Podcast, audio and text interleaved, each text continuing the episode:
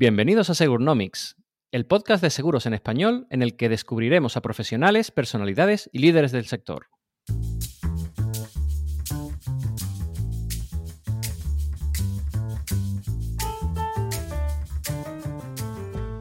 Pues eh, soy un actuario que está evolucionando a negocio ¿no? y que está eh, entendiendo el, el negocio y, y al final pues esto te da em, pues una visión muy transversal de lo que es el negocio asegurador y una compañía de, seguros. ¿no? Pero desde luego para mí es una profesión, eh, hoy es de mucho futuro, pero también es una profesión em, que ya está consolidada Hoy nos visita Juan Miguel Monjo, socio de Deloitte para el sector seguros en España. ¡Empezamos! En esta ocasión será Juan Antonio el que me acompañará para entrevistar a nuestro invitado. Juan Miguel Monjo, Juan o Juanmi, como le conocemos los que tenemos el privilegio de contar con su amistad desde hace ya algunos años, es actuario y tiene una sólida trayectoria como consultor que le ha llevado a su actual posición de socio en Deloitte, donde es responsable de consultoría en España para el sector seguros. Como consultor, no solo ha trabajado en el mercado ibérico, sino que desde Madrid ha dado apoyo a otros mercados, especialmente en Iberoamérica, Centroeuropa y Oriente Próximo. Hoy os contamos un caso de éxito de un actuario que, tras 20 años de carrera, lidera la práctica de seguros en España en una de las Big Four. Hola Juan, bienvenido a Segurnomics. Muchas gracias, Emilio, Juan Antonio.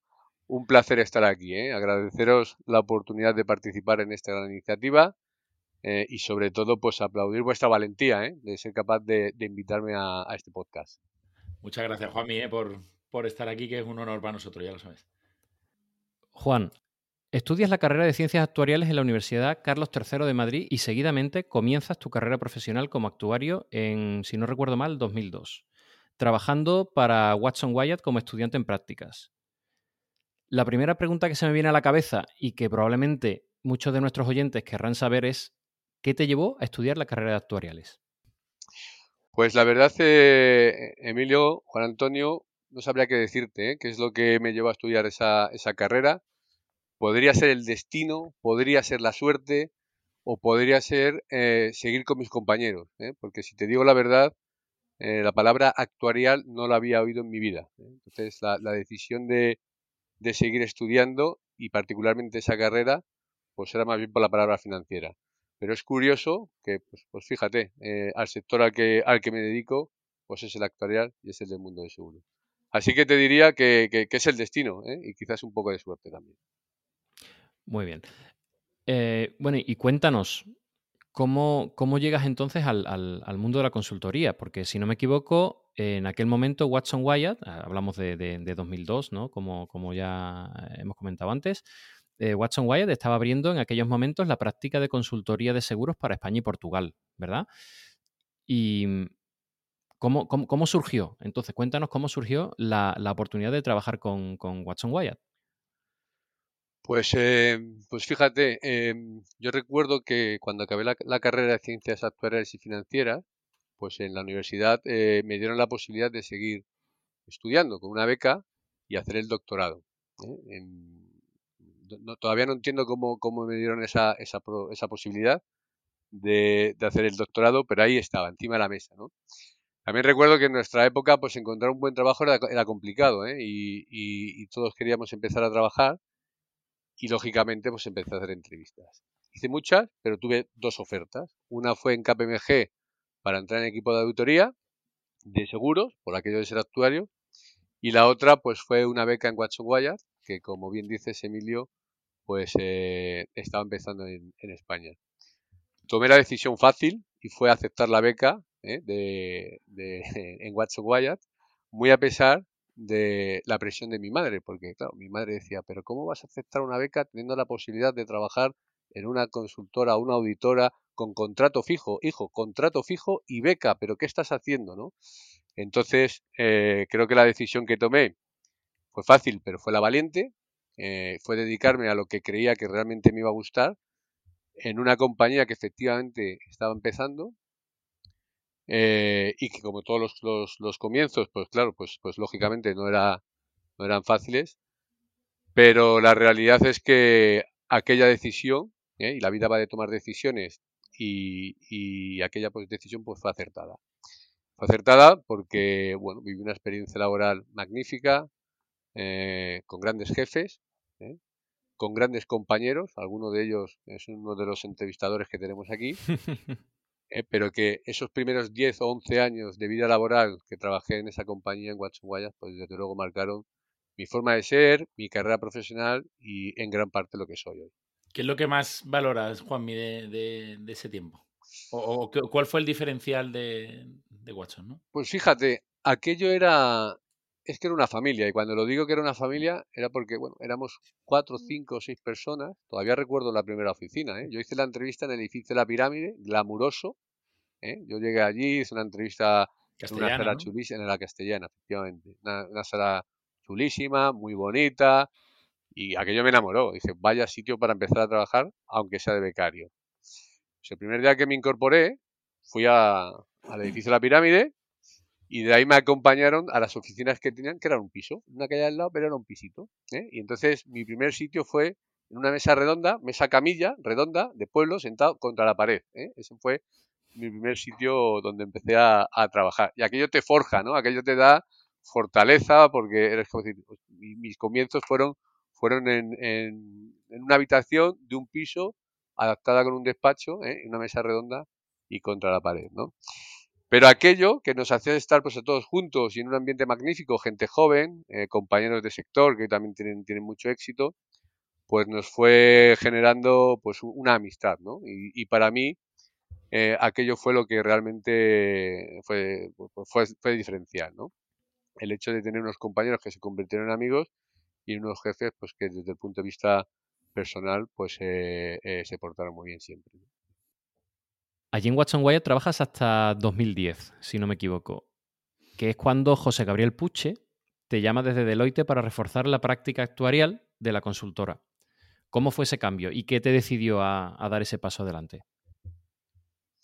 Te voy a reformular un poquito la pregunta porque no fue José Gabriel Puche quien me llamó.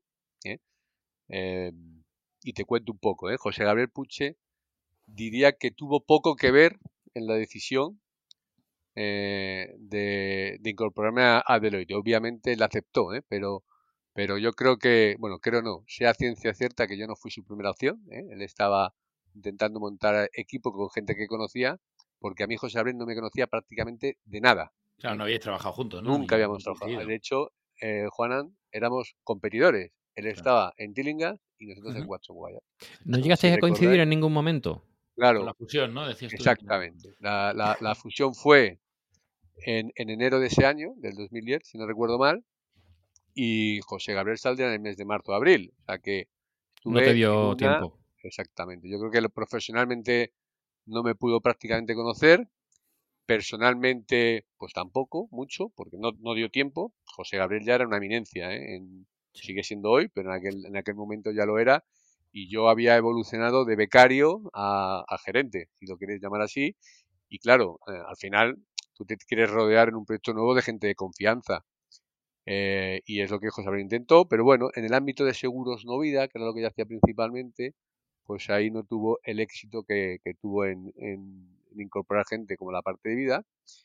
Y eh, la que realmente puso empeño para que yo me incorporara es una compañera, es Norma, ¿eh? Claro, Norma Miranda. Que ya era compañera en Watson Wyatt y que ya estaba en Deloitte cuando José Gabriel se, incorporó y fue la que habló a, José Gabriel de mí, ¿no? Y bueno, entonces empecé el proceso de selección y, finalmente pues decidí, decidí incorporarme en Deloitte. También te digo que eso también fue otra decisión, como la que tomé cuando decidí ser, ser becario en lugar de auditor. Eh, y que probablemente una de las decisiones más difíciles de mi vida, ¿eh? porque marcharte de una compañía donde eh, has empezado, llevas 10 años, te sientes querido, tienes grandes compañeros, te sientes importante, tienes una carrera en una profesión que es, que es importante y, decidir irte casi de manera voluntaria, bueno, casi de manera voluntaria, de manera voluntaria, pues es una decisión complicada y que tenía mucho riesgo, ¿no? Pero bueno, en aquel momento sentí que tenía que, tomar esa, decisión pues por la situación en la que nos encontrábamos tras la fusión. Me pasó a mí que estuve allí nada más que tres años y medio, así que no me quiero imaginar tú, o sea, que estuviste todo, todo ese tiempo. Eh, debió ser la decisión muy, muy complicada. Sí, es verdad, Emilio, ¿eh? pero bendita decisión, porque esto es como los, los entrenadores de fútbol, ¿no? Cuando eh, tienen que tomar la decisión entre, entre poner un jugador muy bueno o un crack, ¿no? Eh, Bendito problema. Plantilla, exactamente, en esa plantilla ancha, eh, grande, pues, pues esto es, es parecido, ¿no? tomar la decisión de trabajar en Watson Wyatt o la fusión de, de, de Towers Watson y una compañía como Deloitte con la incorporación de José Gabriel, pues en los dos son, pues eran proyectos ganadores, ¿no? Claro. Eh, entonces, bueno, la, la, decisión fue difícil más sobre el punto de vista personal que profesional. Dejar lo que decía antes a mis compañeros que eran mis amigos y a mis jefes con los que una relación magnífica, pues eso me costó mucho. Pero bueno, mencionabas a Norma, ¿no? Que también se movió en ese momento. Y... Norma se movió. Es verdad, lo que pasa que Watson Wyatt pues tenía, estaba separado entre seguros de vida y seguros de no vida. Norma estaba en vida, yo estaba en seguros de no vida. Entonces tenía muy buena relación con ella porque lógicamente estábamos en la misma compañía, pero realmente con los que forjé una amistad importante, pues era nuestro grupito de no vida. José Silveiro, Flor Pérez, el señor Emilio Fiances, Andrés Juaristi, y luego pues no me quiero olvidar tampoco de Manel, de Jesús y de, y de, y de Manuel, que también eran, eh, bueno, eran nuestros jefes en aquel momento. Bueno, buenos cracks todos.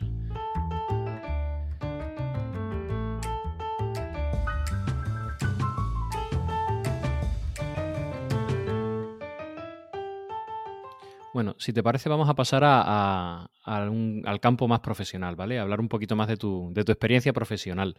Y aquí, viendo en estos más de 20 años de experiencia que ya llevas, y que has estado en dos grandes consultoras en las que has tenido oportunidad de ver proyectos eh, de lo más variopinto e interesante, nos gustaría saber un poco cuál sería tu top 3 de los proyectos más interesantes y más desafiantes que has tenido. Madre mía, Emilio, qué pregunta. Eh, es, difícil de contestar porque, no sé, yo creo que, habré hecho cientos de proyectos, y si no miles de proyectos en, estos años de, carrera profesional. ¿Alguno lo recordarás de manera recurrente o tendrás algún tipo de...? A ver, yo, cuando pienso en, lo que he hecho, ¿no? Eh, porque claro, hay proyectos más allá de la envergadura o, si son retantes, eh, yo, yo, hablo de, cómo ha evolucionado, ¿no? Cómo, cómo ha evolucionado la tipología de proyectos en nuestro sector, ¿vale? Y de este te tienes que acordar, Emilio. Nosotros cuando empezamos ahí en, Watson Wyatt, pues eh, las técnicas actuariales, los triángulos de chain ladder, los bootstrap, los eh, modelos estocásticos, todo esto estaba llegando al mercado, prácticamente nadie lo En ese momento, hacía, en ese momento. Y aquello era innovador, eh, un reto entenderlo, cómo utilizarlo. Entonces yo, yo hablaría de, los proyectos de los inicios que tiene que ver mucho con estos temas de, reservas y con los modelos de pricing de modelos lineales generalizados, de los famosos GLM. Si recuerdas a Duncan, que era... Sí, a Duncan Anderson. Eh, Duncan Anderson, que era el que creó Pretium, ¿eh? la herramienta que, utilizamos en, Watson Wyatt. Qué herramienta, fantástica. Mm.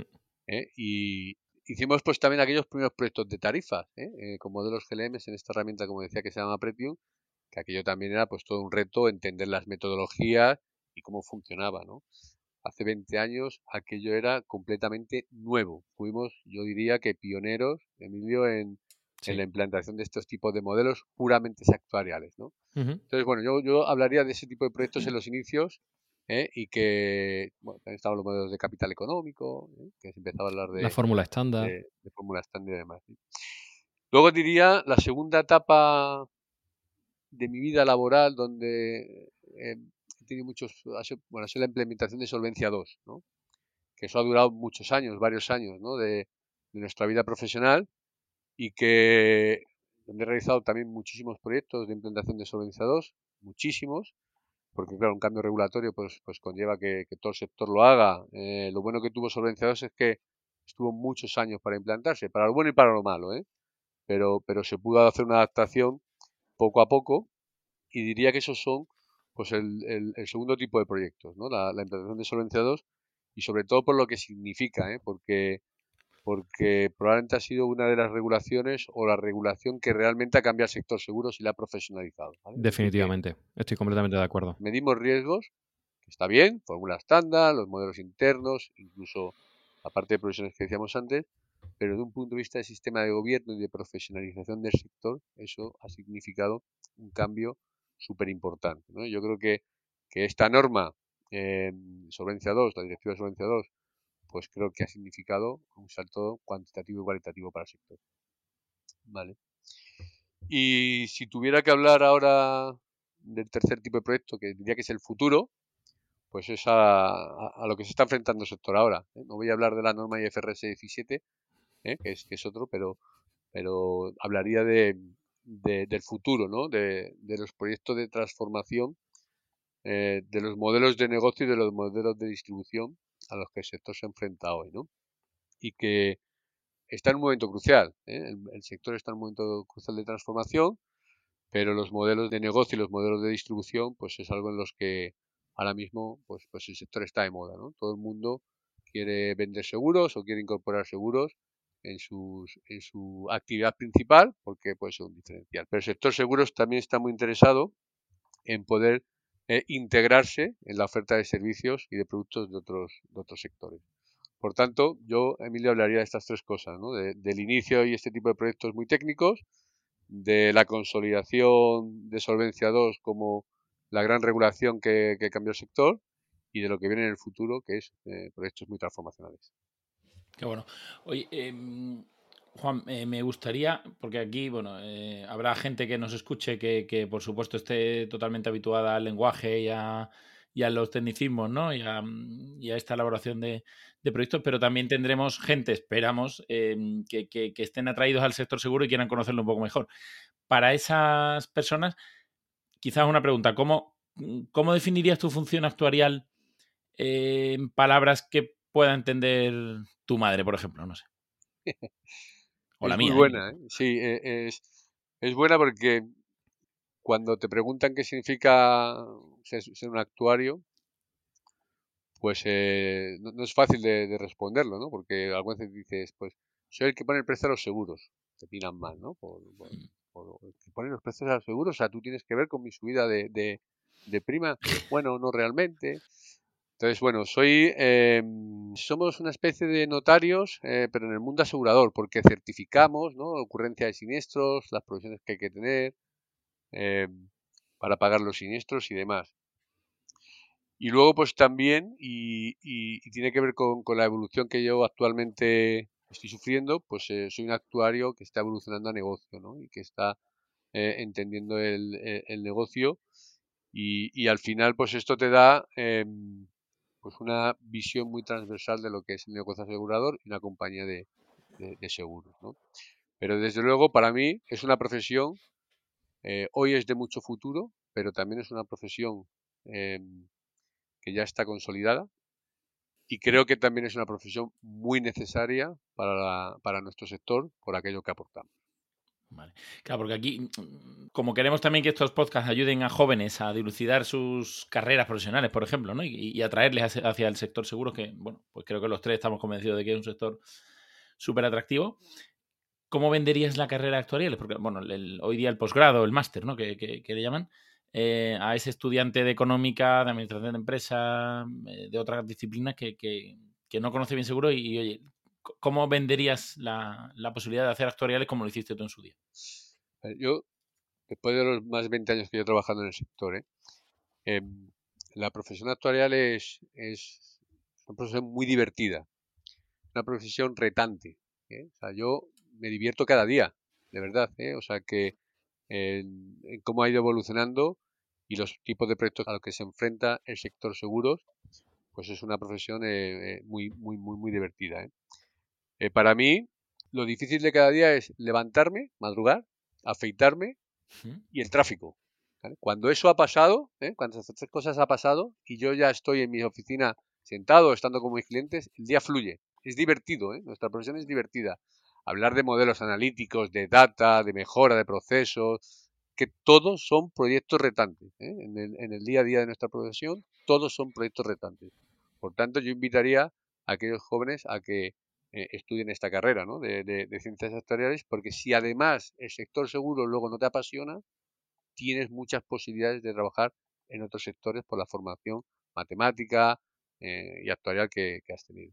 Así que de verdad yo animo a que los jóvenes estudien esta, esta carrera.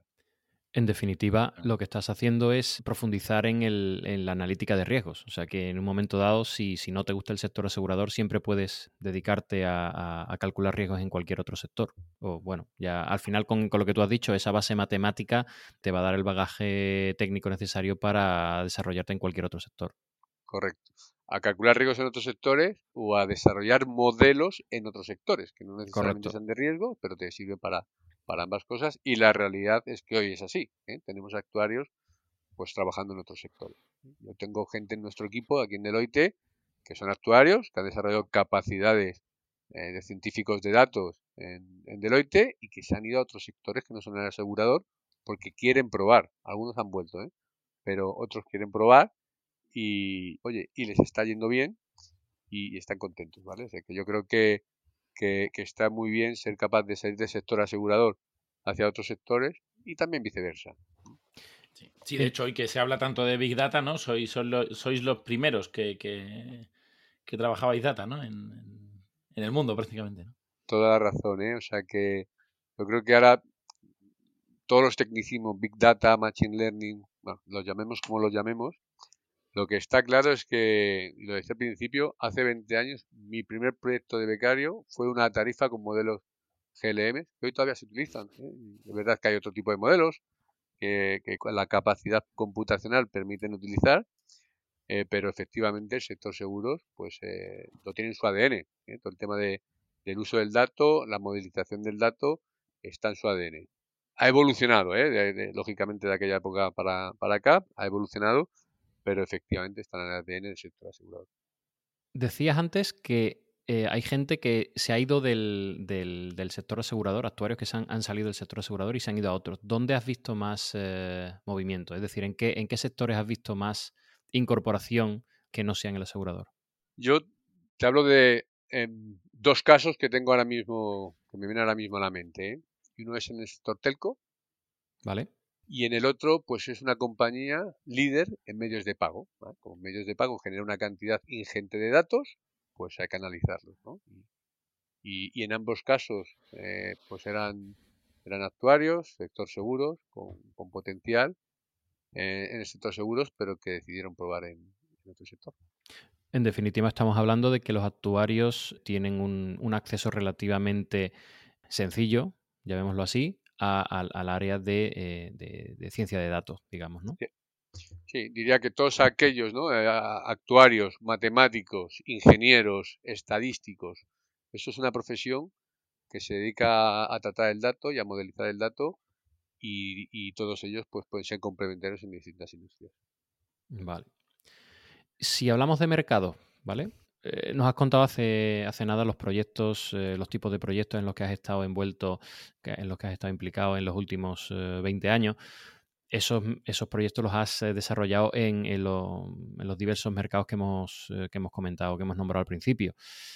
De todos esos mercados, ¿cuál de ellos consideras que te ha supuesto uno de los mayores desafíos? ¿O cuál, cuál, consideras que ha sido uno de los más difíciles trabajar bueno, yo diría em, difíciles, diría que ninguno, ¿vale? Y, y, déjame que lo explique, ¿eh? porque cuando tienes la posibilidad de trabajar en un ambiente internacional, eh, proyectos internacionales, poder viajar gratis, ¿no? o pagándote, porque es tu trabajo, ¿eh? Y, viajas y, a trabajar y, te pagan. Em, esto es una pasada. ¿eh? hay que estar inmensamente agradecido a poder trabajar en un ambiente internacional.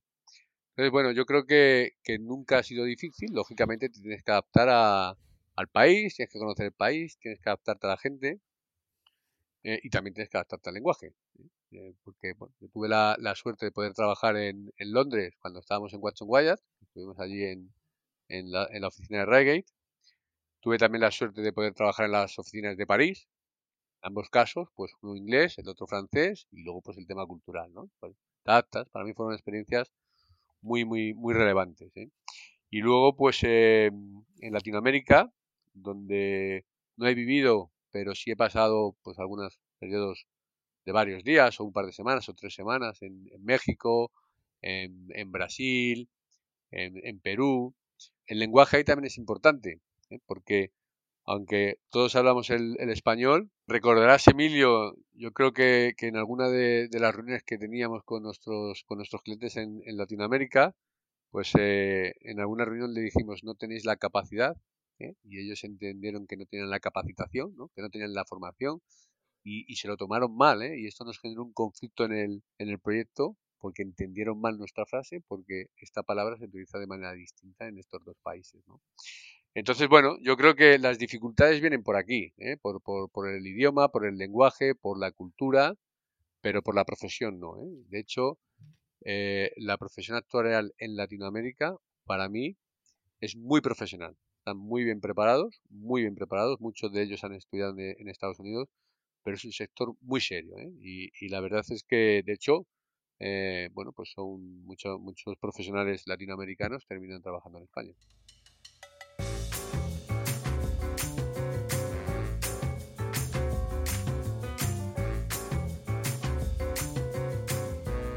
Eh, Juanmi, sí, me gustaría saber, aprovechando que, tenemos aquí a una persona ¿no? que profesionalmente como tú, pues has llegado a la cúspide profesional, ¿no? A la que podrías llegar quizás. Siempre, siempre hay algo más, ¿no? Pero, pero oye, llegar a ser socio máximo responsable de, una unidad tan importante como, como, la que lideras en, una Big Four es, muy importante, ¿no? ¿Cómo, podrías eh, ayudar hoy a, mm, a, jóvenes y a nosotros también, ¿no? Para, para contarnos tu vivencia, cómo ha sido ¿Cuáles han sido las claves para llegar aquí? ¿Qué cosas crees que has hecho bien y quizás otras has tenido suerte mm, o, X? Y por otro lado, ¿qué otras cosas crees que has dejado en el camino o que, oye, o te puedes llegar a arrepentir de, no haberle dedicado el suficiente tiempo, etcétera? La verdad es que, Juan Antonio, es difícil que uno mismo pueda hacer una reflexión sobre toda su carrera profesional y concluir cómo ha llegado aquí. no, eh, no es fácil es difícil. La vida va de decisiones, ¿no? Eh, y, yo creo que cuando he tomado decisiones he acertado. Puede ser suerte, ¿eh? ¿no? Hablado de ser becario o auditor, eso fue una decisión, que lo comentaba antes, ¿no? Seguir en Watson Wyatt o en Towers Watson en aquel momento o venirme a Deloitte, pues también fue otra decisión. Probablemente profesionalmente han marcado mi vida estas decisiones y me han funcionado, ¿vale? Pero para tomar esas decisiones, eh, pues claro, hay que trabajar duro hay que estar ahí. ¿eh? Yo creo que yo he trabajado duro, he trabajado duro, mucho, pero le he puesto mucha pasión a lo que he hecho. ¿eh? Y yo creo que, esto es una, cualidad pues, pues muy relevante, ¿no? que aunque trabajas duro, eh, mucho esfuerzo y mucho sacrificio pues personal, pero cuando lo haces con la pasión que yo, yo lo he hecho pues, dedicado a esta profesión, pues la cosa es mucho más fácil. ¿no? luego también hablaría de, de dos características que para mí son muy importantes, ¿no? que es la lealtad y la honestidad. Yo profesionalmente creo que, que, he sido así, ¿no? he sido muy leal ¿eh? y muy honesto, ¿no? hacia arriba y hacia abajo. Y yo creo que esto es importante, ¿no? porque llegar aquí, tampoco quiero decir que es la cúspide, ¿no? ¿no? No me ha ido mal, pero no es la cúspide, estoy muy lejos de la cúspide, aunque no me ha ido mal, eh, pero, pero para poder llegar aquí pues tienes que tener muchos apoyos, de arriba y de abajo. Y para tener apoyos arriba y abajo, pues creo que tienes que trabajar duro, como decía, ser leal y ser honesto. ¿no? Yo creo que estas son las, cualidades. Luego, oye, cada uno tiene sus cosas, mejores, peores, como todo el mundo, hay que saber gestionarlas, pero para mí son tres, tres características muy relevantes. Y precisamente, pues este esfuerzo y este sacrificio, pues probablemente es no voy a decir de lo que me arrepienta, porque tampoco tengo una sensación de que me he perdido muchas cosas en mi vida, pero sí que me he perdido cosas. Eh, lógicamente, pues por, el tiempo que le he dedicado a, mi trabajo y a, mi profesión. Pero no tengo la sensación de que me pierdo cosas de mis hijos, por ejemplo, con los que paso, pues yo creo que me gustaría estar más tiempo, como a todos, pero paso un tiempo de calidad, nos divertimos, viajamos, nos vamos juntos de vacaciones con mis amigos. Mis amigos eh, esto es curioso, ¿no? Porque cuando hago, a veces hago un viaje en, invierno, ¿no? Nos vamos a, pues a, a esquiar o a hacer motos de nieve, como, he hecho este año. Entonces, cuando yo digo aquí en Deloitte que me voy unos días de vacaciones en invierno, soy un crack, cómo puedes organizarte y hacerlo y, que no y que todo siga, que crack, que fenómeno, ¿eh? y además eh, tu mujer te permite irte con tus amigos esa semana de vacaciones, ¿no?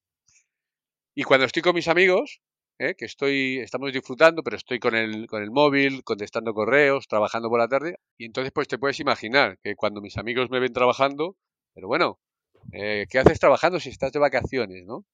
Entonces, bueno, combinar estos dos tipos de situaciones, ¿vale? Tus, tus obligaciones laborales y cumplir siempre con tu cliente y con tus equipos, que te requiere un esfuerzo personal de tiempo, y combinarla con estar con tus amigos o con tu familia y buscando los huecos para poder hacer el tipo de cosas que, tengas que hacer, pues creo que es lo que más ha funcionado, ¿no? En el medio está la virtud.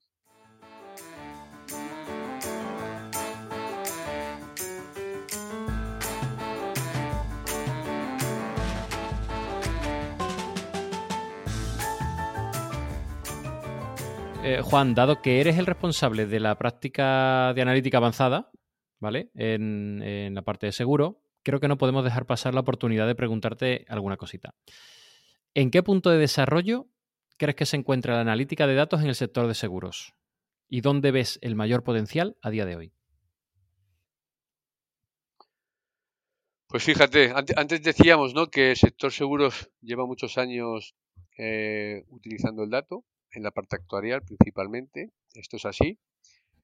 Yo diría también que, que, el sector seguros hace tiempo ya que identificó que eh, el dato es estratégico y que, manejar bien el dato pues generará em,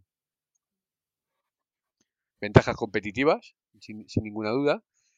Y yo creo que el sector ya ha invertido mm, pues, bastantes recursos económicos, eh, pero no solamente en tecnología, sino también en, recursos humanos, en, captación de talento, pues para dedicar muchos recursos a, todo lo que es la analítica del dato.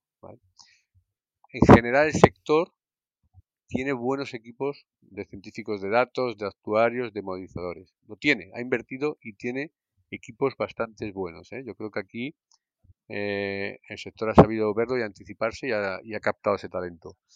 Y diría también que ahora pues está en una situación donde le queda recorrido en la parte de negocio sin ninguna duda, porque hay que implementar el uso del dato en todos los procesos de negocio, eh, pero ahora está en, una situación de cómo conseguir hacer todo esto escalable, ¿eh? que se utilice de una manera escalable, automática, integrada en los procesos. ¿vale? Eh, y, ahí es donde está emitiendo el sector, ¿no? En, tecnología, en cloud y, en cosas de este tipo, pues como decía, para hacer todo el uso del dato escalable e integrado en el negocio, que para mí es lo importante para poder sacarle valor. Y además me preguntabas por, por el potencial o, hacia dónde vamos, ¿no? Porque lógicamente para hacer todos estos modelos necesitamos datos. la compañía o las compañías de seguros hoy utilizan dato interno eh, y algún dato externo que adquiere de otras, otras fuentes, ¿no? de públicas y, privadas. Pero para mí, si va a venir una revolución en el mundo del, seguro, revolución o evolución, que esto no está claro, no, ya, ya lo veremos, pues sabéis que a nivel europeo pues hay una una agenda eh, de Open Data, ¿no? Eh, está el, Open Finance, ¿eh? que afecta al, sector asegurador, el famoso Open Insurance, eh, que esto es una, probablemente será un, cambio pues bastante relevante, ¿no? Y aquí la pregunta es si esto es un riesgo o una oportunidad. Esto todavía pues está por ver cómo termina la, regulación. Yo creo que ambas cosas, ¿no? Pero también hay una gran oportunidad porque esta regulación de Open Finance pues también van a aplicar a otras industrias, cada una con su nombre, y lógicamente pues todos, las, eh, todos los sectores digitales, eh, tipo Amazon, Facebook y redes sociales, pues tendrán una regulación de compartición del dato. Todos aquellos sectores fabricantes de dispositivos de, IoT o, por ejemplo, fabricantes de coches, pues también tendrán que, ceder ese dato. Entonces, bueno, eh, si finalmente esa regulación avanza, entra en vigor y se define cómo serán los protocolos de compartición de datos, pues habrá oportunidades para el sector asegurador, pero también para otros sectores. ¿no? Por eso hablaba de si es una oportunidad un riesgo, porque yo creo que hará un mercado mucho más competitivo en el uso del dato.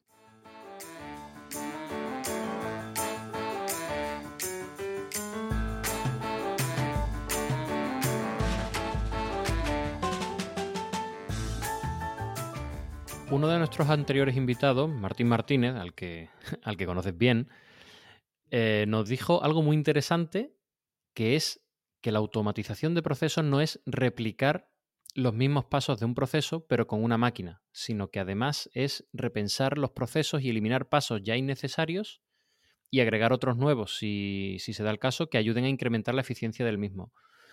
Si consideramos esa afirmación, ¿en qué punto crees que se encuentra en este momento el sector asegurador? Bueno, si, Martín ha definido automatización de esa manera, es una gran definición. ¿eh? No seré yo quien, la contradiga porque realmente lleva, lleva parte de razón ¿no? en, lo que es este concepto. Porque automatizar, bueno, pues es el concepto automatizar, ¿no? Pero, pero Martín yo creo que, que estaba incluyendo ahí pues la parte de simplificar procesos o hacer las cosas de otra manera, también de manera automática, ¿no? Pero sí que automatizar por automatizar, que se hace, genera eficiencias, no hay ninguna discusión, eso es eh, un ahorro de costes, pero cambiar la forma de hacer las cosas, repensar los proyectos, simplificarlos, pues también te ayuda a mejorar, ¿no? Pero lo que sí que es verdad es que eh, el sector ahora está en un momento donde cuando toma una decisión de transformación, de automatización o de repensar procesos, pues ya no solo uh, tienen en cuenta la variable económica, que es relevante, el business case, ¿no? Cuánto me toca invertir, cuánto me voy a ahorrar, bueno, ese tipo de cosas, ¿no? Sino que ahora eh, otra de las grandes variables es la experiencia de cliente. Nada se cambia sin medir el impacto de la experiencia de cliente, que es otra variable más eh, del binomio a la hora de, tomar decisiones. Y bueno, yo creo que también poco a poco, que también no me habéis preguntado por ello, no sé si me preguntaréis, pero es que cuando se toman decisiones transformacionales, pues ya se empieza a pensar en algún impacto de las tres letras que están en, pues en boca de todo el mundo, ¿no? La, E, la S y la G, ¿no? Entonces las compañías también empiezan a pensar en, en estas tres letras cuando toman decisiones de, de negocio. Y luego, tampoco me quiero olvidar, que esto es relevante, cuando hay un cambio transformacional, una automatización, cualquiera de estas cosas, en la gente. Es muy importante que otras de las em, variables a analizar sea la gente, porque tú puedes transformar, cambiar tus sistemas, pero tienes que hacer que tu gente sea capaz de, utilizar esos sistemas. Y, hay que tener en cuenta pues el, la adaptación al cambio, el cambio cultural, etcétera, ¿vale? Una vez escuché decir a un CEO que estaban en un proyecto para tomar la decisión de cambiar el core asegurador. ¿eh? es uno de los grandes proyectos que una entidad asegurada pues, pues puede hacer, ¿no? Por lo que ello implica, ¿eh? por, por el coste, lo que estamos comentando, ¿no? Por el coste financiero, por cuáles son las ventajas de cambiar el... Que el core, perdona, Juan, por eso, por, por el público un poco que entienda, es al final el... El sistema de gestión del negocio asegurador. Donde se carga ahí todo el, lo que son los productos. Los productos, las pólizas, los siniestros, efectivamente, Juan, ese es el, corazón, el, sistema de gestión de las entidades aseguradoras. Y él preguntó que si habían analizado el impacto que podría tener para los empleados de la compañía cambiar el core asegurador, que, esto que, iba a implicar y que a ver si íbamos a dejar de pagar siniestros. Y nadie pudo responder a esta pregunta porque no lo habían tenido en cuenta. ¿Está tu compañía preparada para hacer un cambio de este tipo? Porque yo no digo que no tengas que cambiarte, pero lógicamente tienes que, tienes que tener en cuenta que tus equipos, tu gente, tiene que adaptarse a un nuevo sistema. Tendría que haber en un momento dado quizás incluso una recapacitación de esos equipos para adaptarse al, nuevo modelo de gestión. El upskilling o reskilling tan conocido hoy día, ¿no? Reskilling, upskilling. Sí, eh, está claro. Eh, tienes que, parte, parte de, del proceso transformacional, pues implica tener una estrategia de talento y de recursos humanos para adaptar a tu gente a esa transformación. Muy bien. Oye, Juanmi, por entrar un poco también en, cosas a donde te quieras mojar, ¿cómo, cómo ves el sector seguro aquí en, nuestro país, por ejemplo, en España y también a nivel mundial? ¿Cuál sería para ti un ejemplo, y eso, ábrete también a, mundo si quieres, un ejemplo de compañía aseguradora que lo está revolucionando, que, que, de verdad lo está haciendo muy bien? Ya puede ser una tradicional que lo está, que está, que está moviendo su, su modelo o alguna Insurtech o nueva compañía que, consideres que, lo está haciendo francamente bien. ¿Y, dónde crees tú también que está la clave del futuro? ¿Qué es lo que tiene que tener una compañía del seguro para triunfar de aquí a 50, 60 años? Yo, en, los años que tengo de, experiencia, ¿eh? y llevamos hablando muchos años de revoluciones y de, y de grandes disruptores, yo no lo he visto. ¿vale? el sector asegurador ha cambiado ¿eh? ha cambiado en estos 20 años y mucho, pero ha cambiado poco a poco. O sea, no ha habido ninguna disrupción o ningún nuevo entrante que haya tenido una, una diferencia brutal con respecto al resto, ¿no? No ha habido un Amazon de las librerías, ¿no? No, yo si tuviera que hablar de algún ejemplo, hablaría de, de, línea directa por, por, por, ese modelo, que en cierto modo también tenía mucha más línea, ¿no? Pero, pero ese modelo de venta directa, que yo creo que aquello fue revolucionario y que hoy es un caso de éxito eh, eh, porque ha sabido pues eh, captar su, su, nicho de mercado y tiene un volumen de primas pues, pues considerable y haciendo bien las cosas, ¿no? Entonces, hablaría de ese ejemplo si lo queremos hablar de, si queremos mencionar algo de revolución, ¿no? De, o de, algo que ha tenido realmente impacto. Pero después, todo lo demás se ha ido haciendo poco a poco y ha ido evolucionando sin correr grandes riesgos, teniendo en cuenta la rentabilidad, la solvencia, implantando todos los temas regulatorios, ¿eh? que son muchísimos en el sector seguro. Somos un sector muy regulado, con muchas regulaciones, y eso también ayuda a transformarte, pero hay que ir, hay que ir Entonces, yo no he visto grandes cambios revolucionarios, ¿no? Sí que hay, bueno, pues gente que ha tenido éxito, ¿no? En, eh, pues algunas startups, o no sé, siempre se habla, por ejemplo, de, de Lemonade, pues, pues lógicamente pues ha tenido su éxito, ha buscado su nicho, pero Lemonade no es una compañía grandes. Las, grandes siguen siendo las mismas porque las grandes también han evolucionado ¿eh? y, han creado sus canales digitales y han digitalizado sus procesos y están mejorando la experiencia de cliente y yo creo que al final no ha habido grandes cambios. Pero ese es el papel del sector seguro. Es ir poco a poco y adaptando sus productos y también sus servicios, ¿eh? que, los estamos también pues, pues eh, incluyendo en nuestra oferta de, valor, a las necesidades de la sociedad. El sector seguro evoluciona en su propuesta de valor según evoluciona las necesidades de la sociedad.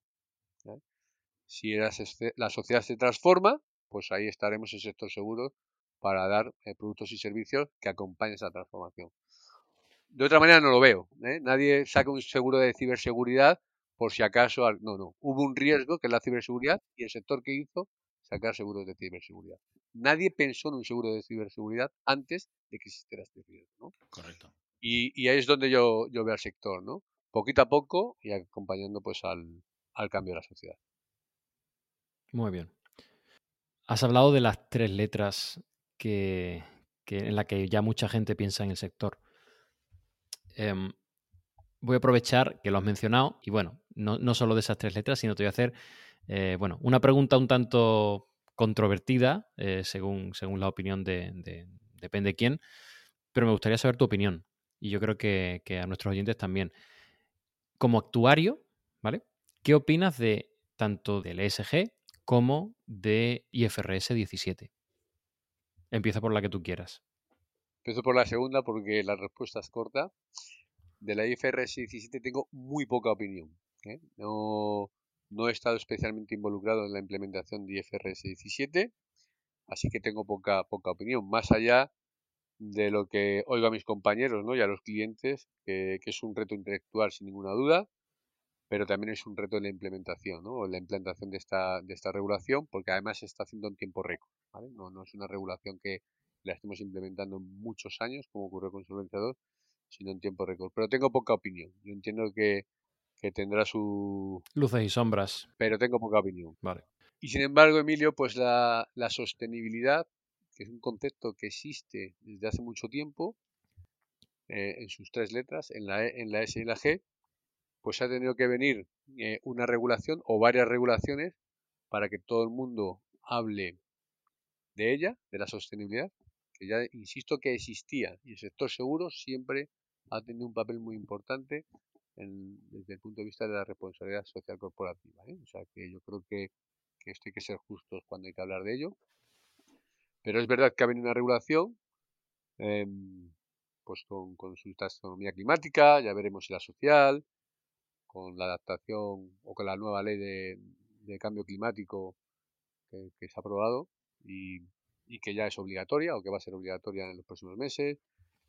a nivel europeo también hay nuevas directivas de reporting que afectarán a determinadas empresas en función del tamaño, que será y se irá implementando poco a poco.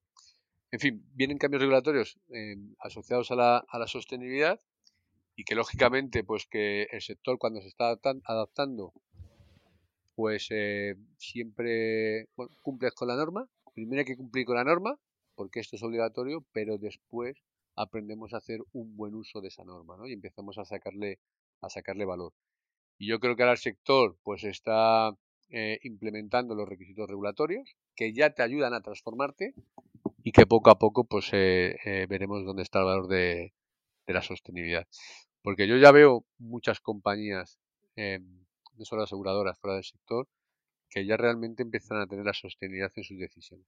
Y, las tienen de verdad. Sea que yo creo que esta es una regulación que está transformando a la sociedad, a las empresas y a la conciencia de los directivos y si eso se implementa, pues ayudará también a concienciar a las personas.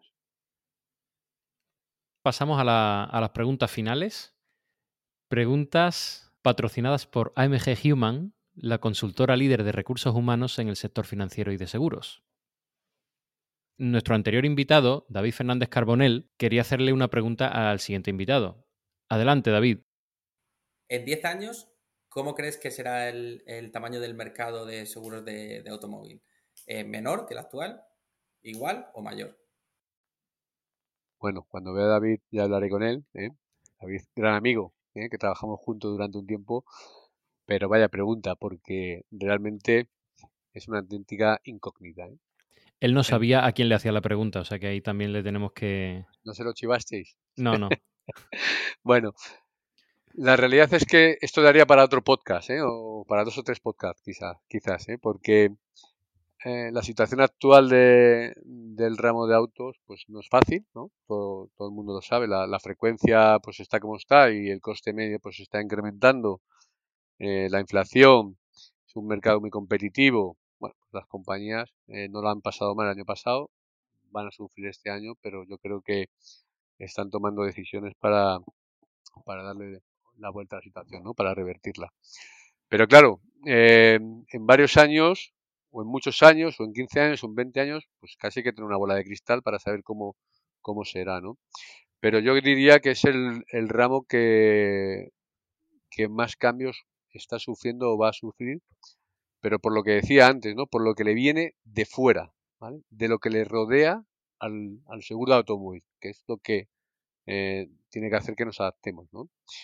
Y la tecnología en, en, en el automóvil pues todo lo, conocéis, llegará o no llegará el vehículo autónomo, pues a la velocidad que llega lo transformará.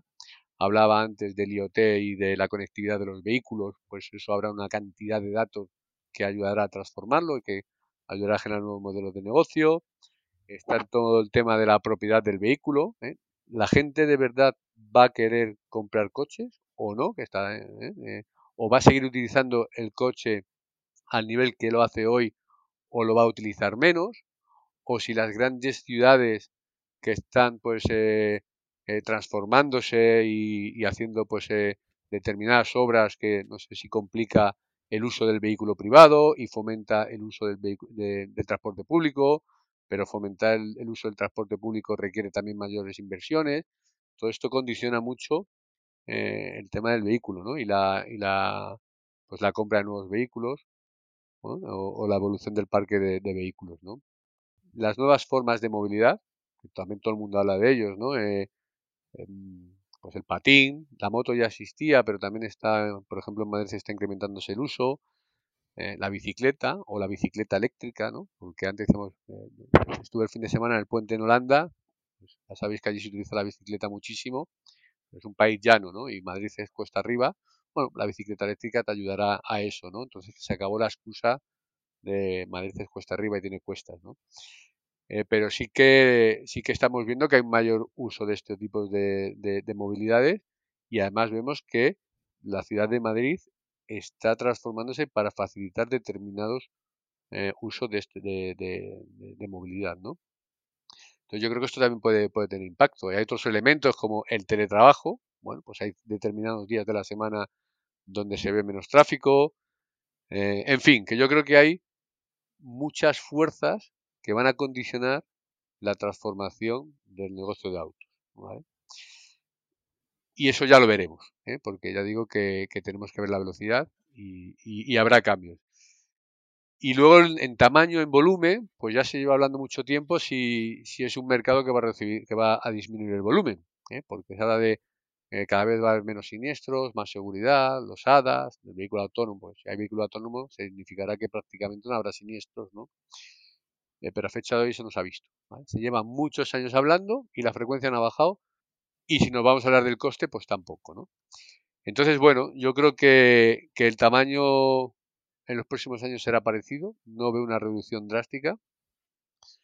Y en el medio plazo, pues probablemente yo creo que el tamaño del, sector en términos de número de pólizas, yo creo que se reducirá. No digo que mucho. Es difícil pensar que la gente va a dejar de tener vehículo eh, propio, al menos en los 10 o 15 años eh, siguientes. Yo creo que eso no, va a ocurrir.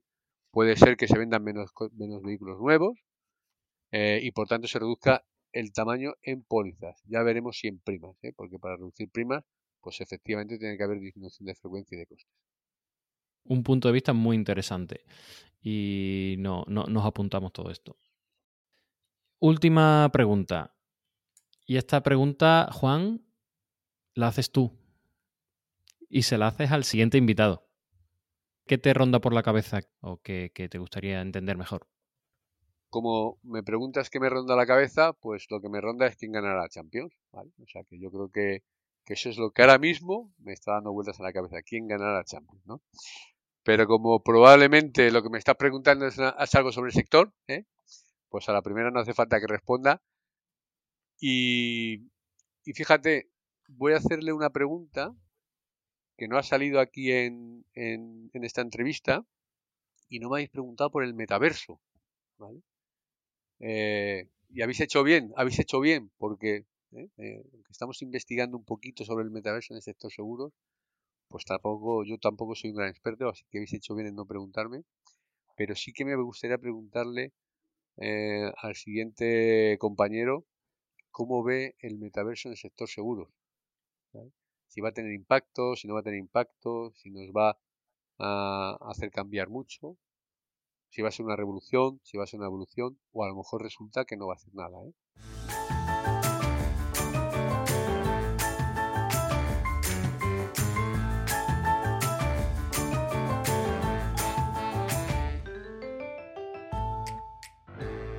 Juan, muchas gracias por compartirnos tu tiempo, tu experiencia eh, con nosotros, con los oyentes de Segurnomics, y ya sabes que Segurnomics es tu casa. Muchas gracias, Emilio, Juan Antonio. Ha sido un placer y de nuevo, enhorabuena por la iniciativa. ¿eh? Muchas gracias. Muchas gracias, Juanmi.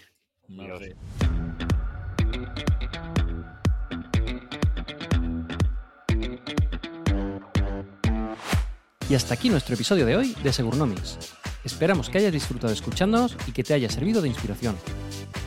Si te gusta nuestro contenido, danos por favor tu like 5 estrellas a ser posible y déjanos también una breve reseña con tu opinión en tu plataforma de podcast habitual. Cada opinión de nuestros oyentes es increíblemente útil para el crecimiento de este podcast. Puedes escucharnos en las principales plataformas del mercado: Apple Podcast, Google Podcast, Spotify, Amazon Music, Evox y muchas más. No olvides seguirnos en nuestras redes sociales, LinkedIn e Instagram para informarte de las novedades y actualizaciones desde nuestra comunidad. Busca Segurnomics en ambas plataformas y nos encontrarás. Te esperamos en el próximo episodio de Segurnomics.